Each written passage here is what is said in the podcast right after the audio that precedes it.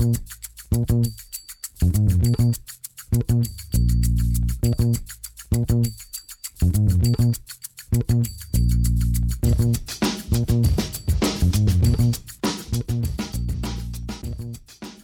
damit hallo und herzlich willkommen zu Football Rausch an diesem Sonntag. Eine kleine, aber feine, ich nenne es mal Sonderfolge für die drei Partien, die in der Nacht von Samstag auf Sonntag, beziehungsweise die auch schon am Samstag gespielt wurden, weil da ist ja eine ganze Menge passiert. Ich bin heute leider alleine am Start, weil Rahman noch mit einer Erkältung auf dem Injury Report ist. Ich denke aber, dass er ähm, zumindest morgen oder übermorgen dann zum Einsatz kommen kann zu den Storylines aus Woche 15.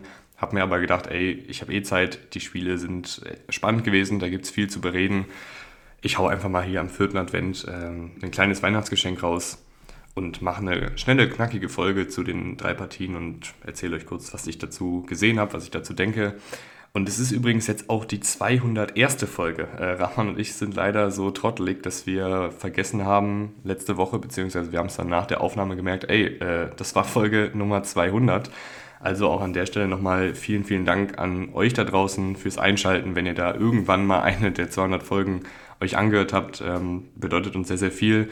Auch sehr, sehr cool, wie das alles dann jetzt so über die Jahre gewachsen ist. Äh, ist ja auch nicht immer selbstverständlich, dass sowas dann funktioniert, äh, wenn sich da zwei Amigos hinsetzen und einfach mal anfangen, über Football zu reden.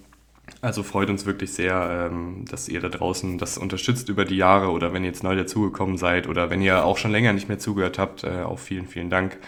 Ähm, gerne auch bei Twitter und äh, Instagram mal vorbeigucken. Das freut uns auch immer sehr. Ich weiß, äh, es ist irgendwie so, zumindest bei mir, eigentlich muss man den Leuten nicht sagen, äh, dass sie den Content weiterempfehlen sollen, weil zumindest bei mir ist es so, wenn ich Content von Creatoren oder Creatorinnen mag, dann empfehle ich den sowieso im Gespräch mit Freunden und Freundinnen weiter. Aber an der Stelle nochmal gesagt, Leute, wenn es euch gefällt, gerne weiterempfehlen. Wir freuen uns über jeden neuen Hörer, über jede neue Hörerin. Und ähm, gerade auch auf Twitter könnt ihr gerne mal vorbeigucken, wenn ihr das nicht habt, wenn ihr da noch nicht so aktiv seid oder wenn ihr uns da noch nicht gefunden habt. Unter Football Rausch, da haben wir seit dieser Saison auch ähm, einige so Taktikanalysen und Spielzuganalysen, wo wir dann über Photoshop-Skills zeigen, was hier passiert ist, ähm, wieso das passiert ist und wieso der Spielzug geklappt hat oder nicht geklappt hat. Ist echt nicht ohne, so vom Aufwand her, gerade wenn man nicht der allergrößte Photoshop-Experte ist, aber ich finde, es hat einen ziemlich hohen Mehrwert. Äh, man kann gut diskutieren. Ähm, wenn ihr da auch einen neuen Input habt oder wenn ihr da irgendwas anders gesehen habt bei Spielzügen, auch wir sind keine Experten, die nie falsch liegen. Ähm, freuen wir uns da auch auf jegliche Form des Diskurses. Also schaut da gerne mal bei Twitter vorbei, ähm, würde uns sehr, sehr freuen. Aber jetzt gehen wir mal rein in den Spieltag, äh, der ja ähm, gestern mit dem höchsten Comeback-Sieg der NFL-Geschichte gestartet ist. Das ist, finde ich, mal ein ganz, ganz guter Start. Äh, die Vikings haben 39 zu 36 nach Verlängerung gegen die Indianapolis Colts gewonnen. Und es war echt eine sehr, sehr wilde Partie. Also logischerweise, immer wenn ein Rekord gebrochen wird, ist es wahrscheinlich eine wilde Partie, aber die war besonders wild.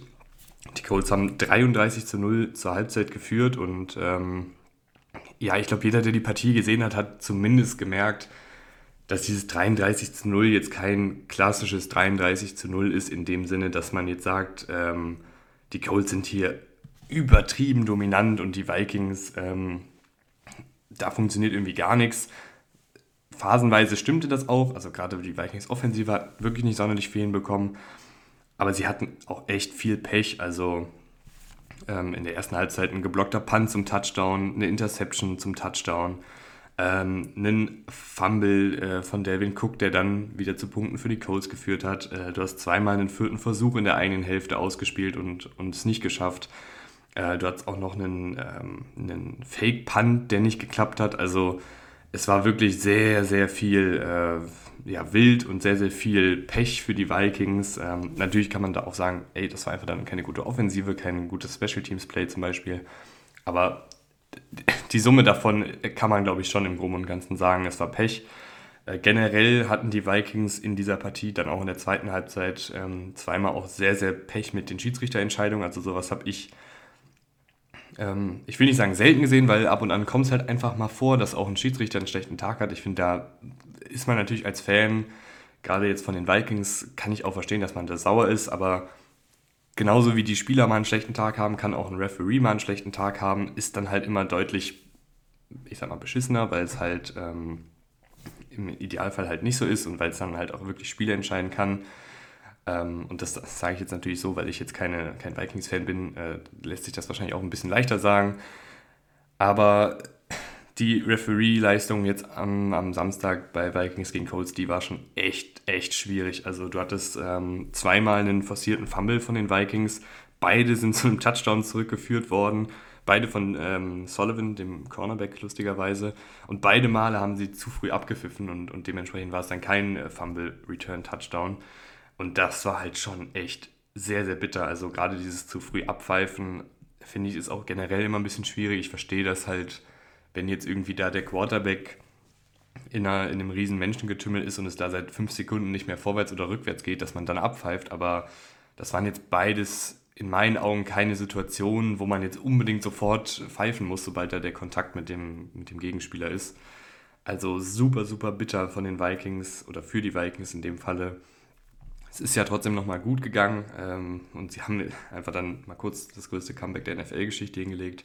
Aber auf jeden Fall was, was ähm, ja echt äh, nicht hätte sein müssen. Und rein spielerisch, die zweite Halbzeit war wirklich Wahnsinn. Also Kirk Cousins wird jetzt zu, zu Recht auch hier und da mal kritisiert, dass es einfach nicht dieser High-End-Quarterback ist. Aber was der in der zweiten Halbzeit gemacht hat, war wirklich, wirklich nicht von schlechten Eltern. Ich meine, man muss sich ja da auch vorstellen, die liegen mit 33 Punkten hinten.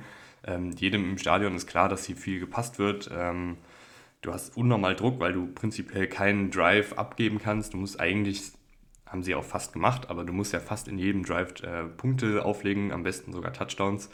Und Kirk Cousins hat da wirklich geliefert, also war akkurat und effizient und schnell im Kurzpassspiel. Hier und da hat er sich auch mal getraut, tiefer zu gehen. Ähm, das Laufspiel hat mit Delvin Cook hier und da auch geklappt. Ähm, es waren ein paar schöne Play-Calls dabei. Ähm, der eine Screenpass, der, der Delvin Cook ähm, dann in die Endzone getragen hat, war sehr, sehr stark und es war wirklich von Kirk Cousins eine, eine, sehr, sehr gute Leistung, fast fehlerfrei. Äh, er hatte zwei Interceptions, aber beide Interceptions in meinen Augen gehen da eher auf Jalen Rager, den Receiver, weil er seine Route ein bisschen falsch läuft bzw. abbricht. Und es war dann echt, ja, von, von Kirk Cousins wirklich gut. Und das war auch nicht ohne. Also er hatte da hier und da auch echt mal Druck ähm, von der Defensive Line der Colts, die, die ordentlich für Alarm gesorgt hat. Hatte hier und da auch mal wirklich ein paar dritte und lange Situationen wo er dann 10, 15 Yards zum neuen First Down überbrücken musste. Und das hat er geschafft. Und äh, ich finde, das verdient dann auch Anerkennung, weil Kirk Cousins äh, ja dann doch ein gut, er ist ja kein schlechter Quarterback. Ich glaube, das war auch nie die Argumentation, dass er irgendwie ein schlechter Quarterback ist. Aber ähm, ich finde, in so einem Spiel äh, zeigt er dann auch, dass er wirklich ein guter Quarterback sein kann. Und ähm, das finde ich ist dann auch nicht selbstverständlich und hat da auch einen KJ Osborne super eingebunden, immer der, der einige wichtige Catches gemacht hat.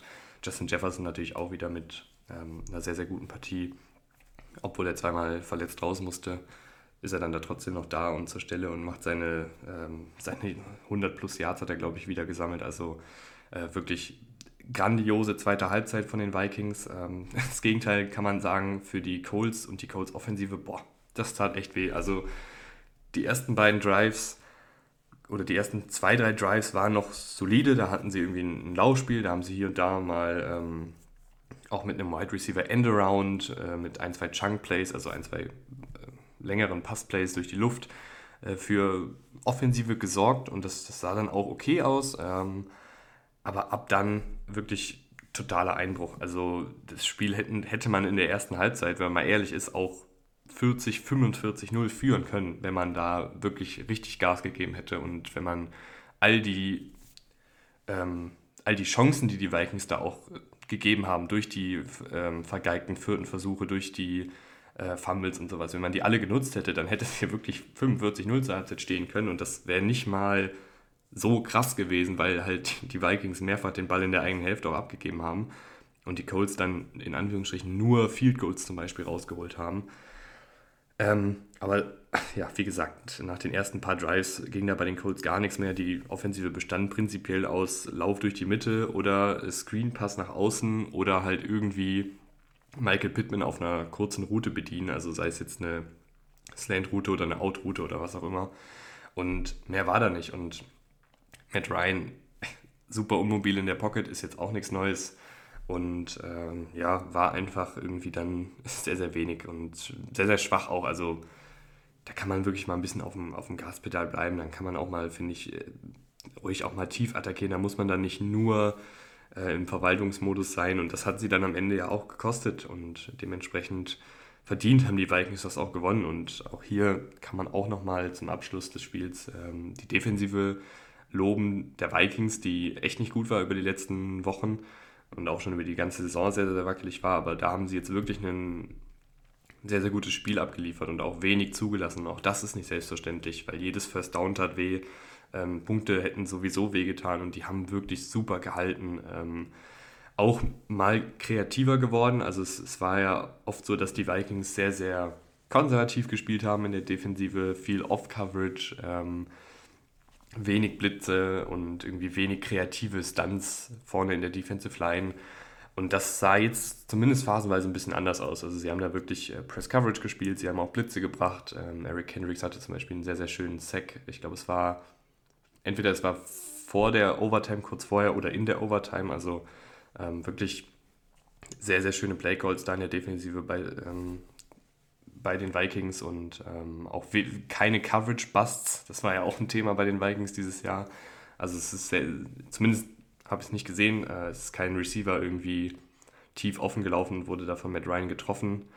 Und ähm, ja, deswegen auch hier Hut ab vor der Vikings-Defensive, ausnahmsweise mal ähm, weil sie haben ja das Talent und sie haben auch die Qualität. Es ist halt einfach schematisch echt nicht so doll gewesen über die letzten Wochen. Ähm, und da fand ich es gut, dass sie jetzt dann auch gesehen haben, okay, wir spielen hier gegen die Colts. Äh, gegen die Colts muss ich nicht diese Bend, Don't Break Defensive spielen, da muss ich nicht unfassbar vorsichtig und konservativ spielen. Da kann ich auch ruhig mal aufs Gaspedal drücken, da kann ich mal aggressiv spielen, da kann ich auch mal ein Risiko gehen, dass vielleicht tief was offen wird und dafür halt underneath alles wegnehmen und Matt Ryan mit, mit Blitz schnell unter Druck setzen. Also das fand ich wirklich gut.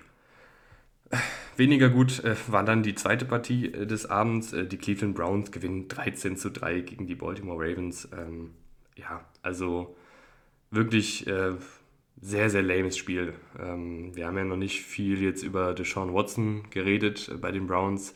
Habe ich ehrlich gesagt wenig Bock drauf. Ähm, ich glaube, jeder, der hier länger den Podcast hört, äh, weiß, was unsere Meinung dazu ist. Aber auch rein sportlich ist es wirklich sehr, sehr schwach bisher. Also alles, was ich da gesehen habe, war schwierig. Ähm, zu spät in seinen Reads, Ungenauigkeiten, schlechte Ballplatzierung. Äh, da geht einfach wenig zusammen und äh, ich würde jetzt äh, lügen, wenn ich sage, dass mich das nicht irgendwo auch freut. Ähm, ja, ist rein sportlich halt echt auch nicht doll und ähm, die Browns haben ihren moralischen Kompass und jegliches Draftkapital und äh, Budget in der Free Agency über Bord geworfen, um einen Quarterback zu holen, der hier irgendwie 161 Yards auflegt. Und ich glaube, bisher ein oder zwei Touchdowns erzielt hat. Ich weiß es nicht mal. Also, ja, äh, Pech gehabt. Tut mir auch ehrlich gesagt überhaupt nicht leid. Dann aber bei den Ravens ist halt auch ähm, wenig los offensiv. Und ich glaube, hier kann man auch nach der Saison drüber reden, je nachdem, wie es dann auch mit Lamar Jackson weitergeht. Ob Greg Roman noch der richtige Offensivkoordinator ist, gerade was das Design des, des Passspiels angeht.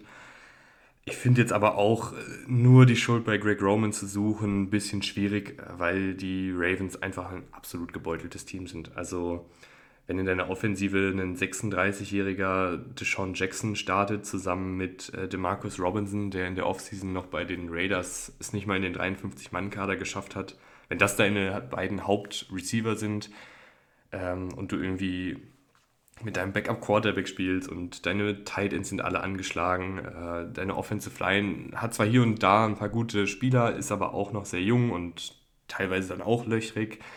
Äh, deine Running Backs äh, können was, aber auch ein J.K. Dobbins ähm, müsst ihr mal darauf achten, wenn der im offenen Feld läuft, dann sieht das auch alles andere als rund aus. Also er ist gut in diesen Short-Yardage-Situationen und hatte auch jetzt hier gegen die Browns ein paar gute Läufe dabei.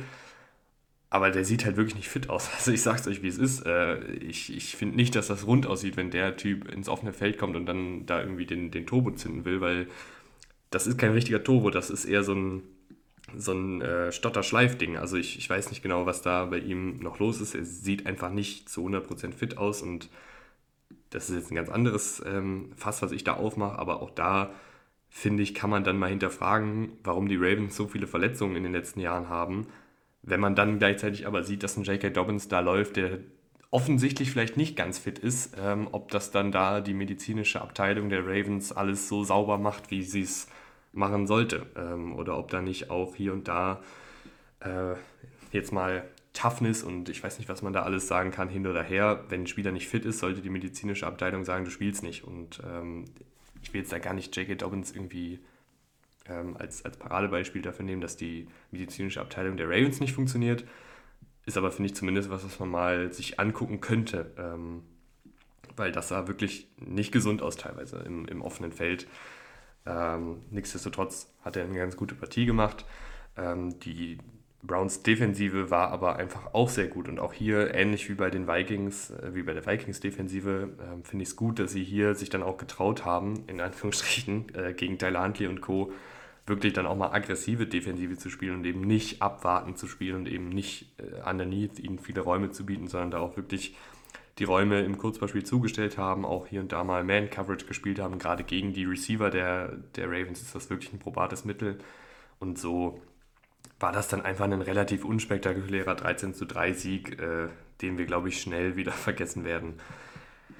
Umso spannender war dann aber das, das Nachtspiel äh, sozusagen, ähm, was ich versucht habe, ähm, irgendwie noch mir reinzuziehen, dann an diesem Samstag Marathon. Äh, die Buffalo Bills gewinnen 32 zu 29 durch ein Field Goal am Ende und es war, finde ich, eine sehr, sehr coole Partie. Ähm, erstmal, Schnee ist immer geil, leider nicht auf dem Platz, aber zumindest in den Zuschauerreihen. Deswegen gab es dann auch irgendwann die Durchsage, dass wenn jetzt noch ein Schneeball fliegt, äh, dann kriegen die Bills hier eine 15-Yard-Strafe. Also ähm, die NFL, die No-Fun-League äh, schlägt wieder zu. Nee, kann ich schon irgendwo verstehen, dass das nicht so geil ist, wenn da die, die Spieler irgendwie äh, gerade eine Route laufen und dann hast du auf einmal einen Schneeball im Gesicht. Ähm, ist aber, finde ich, auf der anderen Seite auch irgendwie ganz unterhaltsam. Aber das, das äh, ist jetzt ist auch wieder eine ganz andere Diskussion, die ich jetzt gar nicht aufmachen würde. Da wäre jetzt Rahman irgendwie da, der, der könnte sagen, ich, ich spinne. Äh, aber ich finde es auch irgendwie cool, dass das irgendwie, dass da die Fans so einen Einfluss ähm, nehmen können, dass sie irgendwie die Spieler mit Schneebällen abwerfen. Aber ich möchte jetzt, wie gesagt, da nicht groß, da nicht groß drüber diskutieren. Äh, kann verstehen, dass die Referees da die Durchsage gemacht haben ähm, und da ein bisschen die Spielverderber spielen mussten. Äh, aber äh, Spielverderber äh, mussten sie nicht spielen in dem Spiel an für sich, weil das war wirklich sehr, sehr cool. Ähm, da gab es sehr, sehr viele coole Szenen.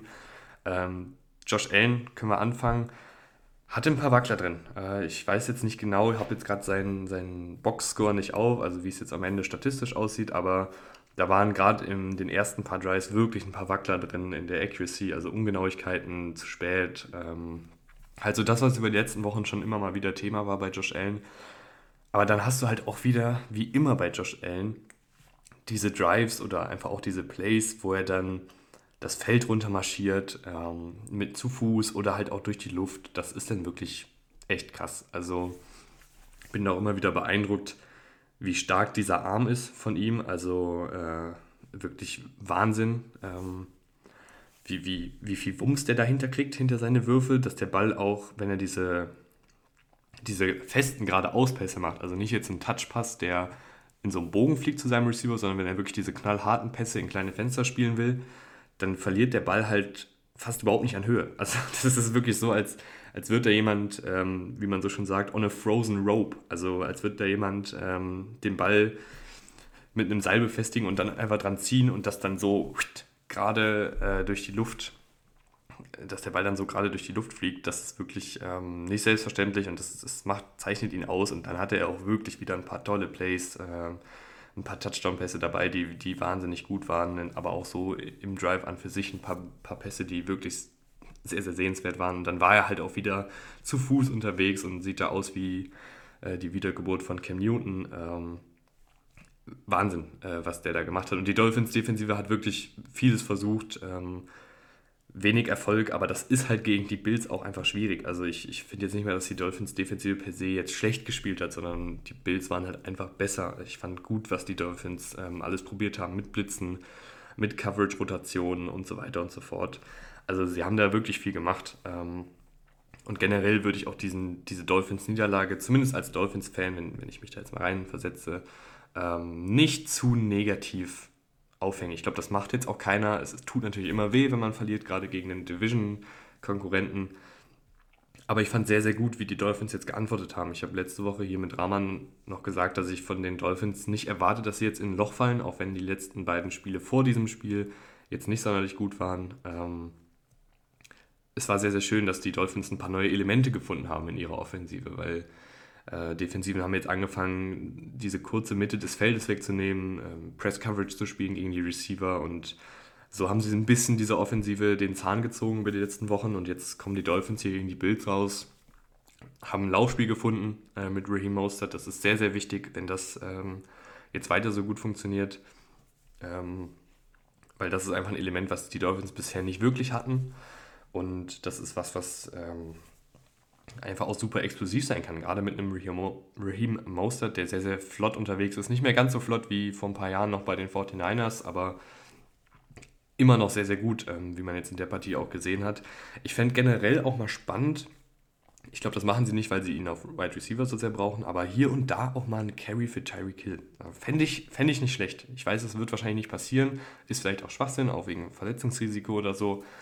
Aber vielleicht hier und da mal so einen designten Carry für Tyreek Hill, ähm, zwei, drei pro Spiel, einfach um mal auf was Neues zu probieren. Du kannst ja dann beispielsweise auch, äh, ich sag mal, mit Mike Gesicki und mit Tyreek Hill und drei weiteren Receivern aufs Feld kommen, in Empty gehen, dann denkt die Defensive, okay, das ist ein ganz klarer Pass mit vier ähm, Wide Receivern und Mike Gesicki als Tight End. Dann holst du aber Mike Gesicki, äh, holst dann doch an die Line of Scrimmage und dann holst du Tyreek Hill ins Backfield und dann hast du auf einmal vielleicht hier oder da ein gutes Matchup gegen eine Defensive, die jetzt nicht auf ein Laufspiel vorbereitet war. Nur ein Gedankenspiel, weiß ich nicht, ob das passiert, fände ich aber hier und da mal ganz interessant. So oder so fand ich aber auch sehr interessant zu sehen, dass Tua ähm, Tagovailoa wirklich äh, ein gutes Spiel gemacht hat, wie ich fand. Also äh, sie haben auch hier wieder nicht, also nicht so einfach die Mitte des Feldes bekommen, wie vielleicht noch zu Saisonbeginn. Aber er hat wirklich auch dann wieder ein paar Pässe über die Mitte des Feldes, aber hinter die Linebacker platziert. Und das war sehr, sehr schön zu sehen. Ähm, es war auch sehr, sehr schön zu sehen, dass er outside Richtung Seitenlinien ein paar wirklich schöne Touchpässe dabei hatte, die, die mit gutem Timing und mit guter Genauigkeit dahin kamen. Und dann hat er den Ball halt auch im Kurzverspiel äh, hier und da gut bewegt. Also insgesamt fand ich, war das ein, ein guter Auftritt der, der Dolphins, die einfach ähm, Pech hatten, dass Josh Allen und die Bills Offensive nochmal einen Tick besser waren. Ja. Aber keinesfalls jetzt eine Performance, die mich als Dolphins-Fan jetzt irgendwie ähm, negativ stimmen würde, sondern da würde ich jetzt eher ein paar positive Sachen draus ziehen. Ja, und das äh, war es dann auch schon wieder mit dieser Folge. Kurz und knackig, wie gesagt, äh, 22 Minuten. Ähm, morgen oder übermorgen kommt dann wahrscheinlich die nächste Folge, ähm, Woche 15, die Storylines. Da könnt ihr euch auch wieder melden über Instagram, über was wir sprechen wollen. Und